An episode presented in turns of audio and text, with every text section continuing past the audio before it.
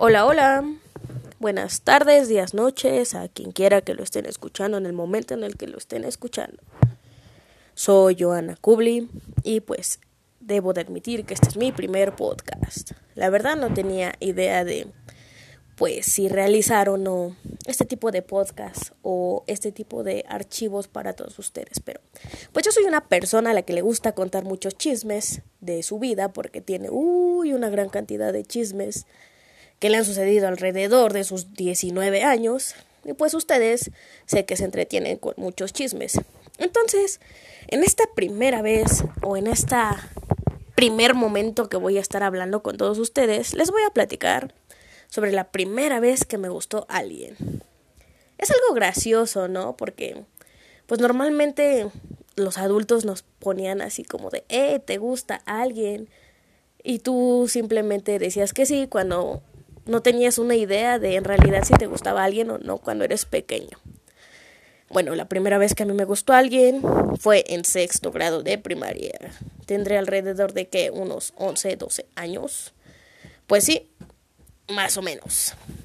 Entonces, la primera vez que me gustó alguien, recuerdo que fue un compañero este nuevo que había ingresado a la primaria o sea, como les digo, es algo curioso porque, pues, ustedes piensan así como, ay, chamaca babas, este, ¿cómo te va a gustar alguien de sexto de primaria, no? Y pues sí, literal, es eso, porque puede que sientas como que la atracción, pero en realidad no tienes una idea exacta de, de qué es ese sentimiento. Simplemente es como de, hmm, me agrada este chavo, o me agrada esta muchacha.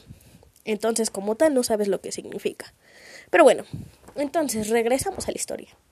La primera vez que me gustó alguien, yo me acuerdo que mi compañero fue nuevo y llegó a la primaria. Y desde que lo vi dije, mmm, está simpático este chavo. Bueno, en ese momento no, no decíamos eso, ¿no? Pero pues les estoy tratando de dar el contexto para que más o menos me entiendan a qué me estoy refiriendo. Entonces, este, pues digamos que yo siempre he sido muy evidente cuando alguien me gusta por dos simples razones.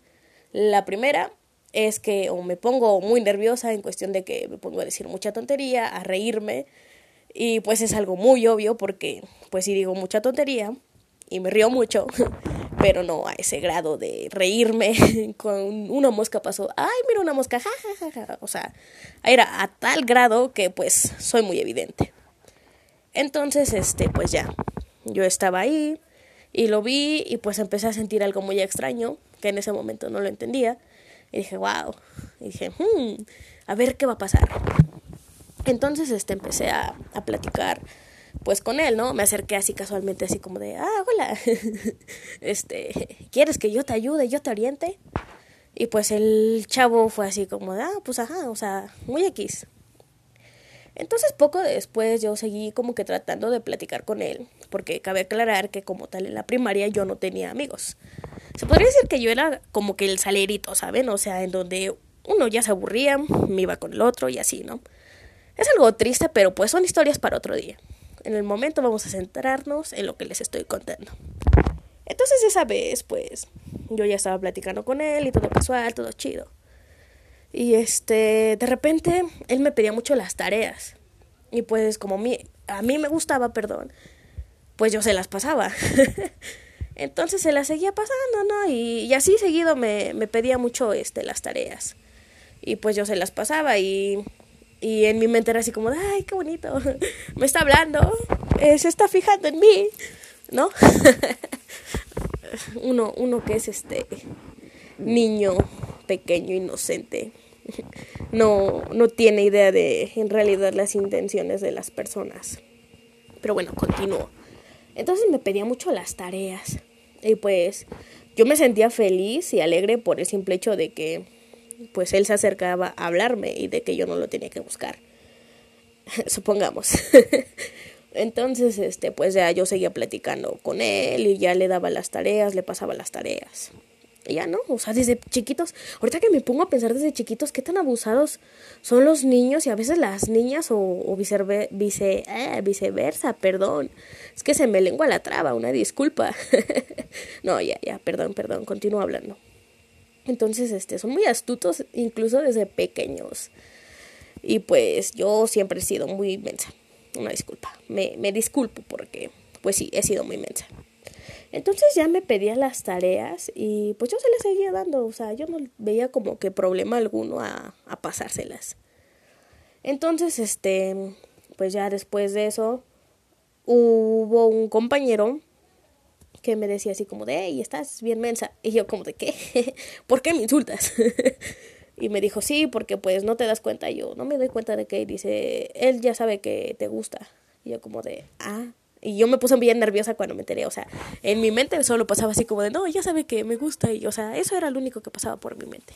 Es como de esas veces en donde tienes al changuito ahí, este, aplaudiendo con los discos, tan, tan, tan, pues así más o menos estaba en mi mente. Pero pues en mi mente estaba eso. Entonces, este, pues ya me dijo que estaba muy inmensa porque, pues no, no me daba cuenta que en realidad él me estaba utilizando por el simple hecho de que a mí me gustaba, me pedía las tareas y yo como de, ah, no manches, no, ¿cómo crees? Entonces, este, pues al día siguiente otra vez me volvió a pedir la tarea.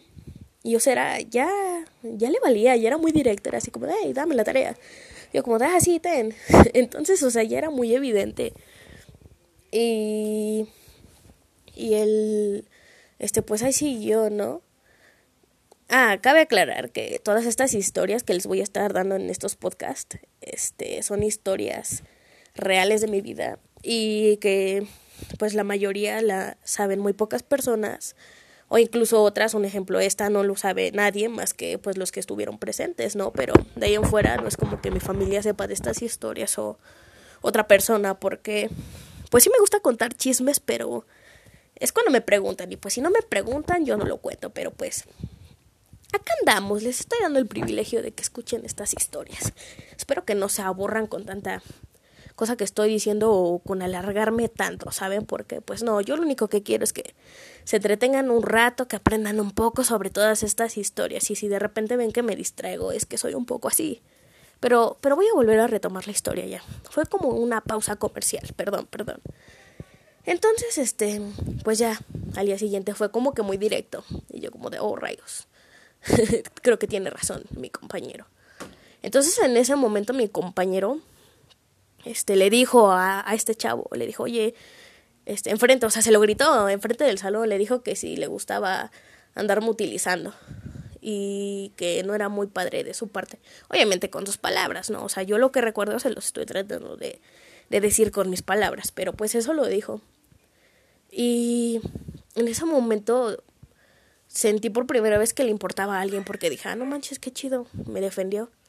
Y pues son como que esas pocas cosas que te marcan y que siempre vas a tener alrededor de, pues de tu vida, que lo vas a recordar, pues a veces como experiencias, ¿no? Porque de eso se trata de la vida, de, de experiencias. Pero bueno, ahorita les explico eso y, y termino de contar la historia para ahora sí ir con el punto importante.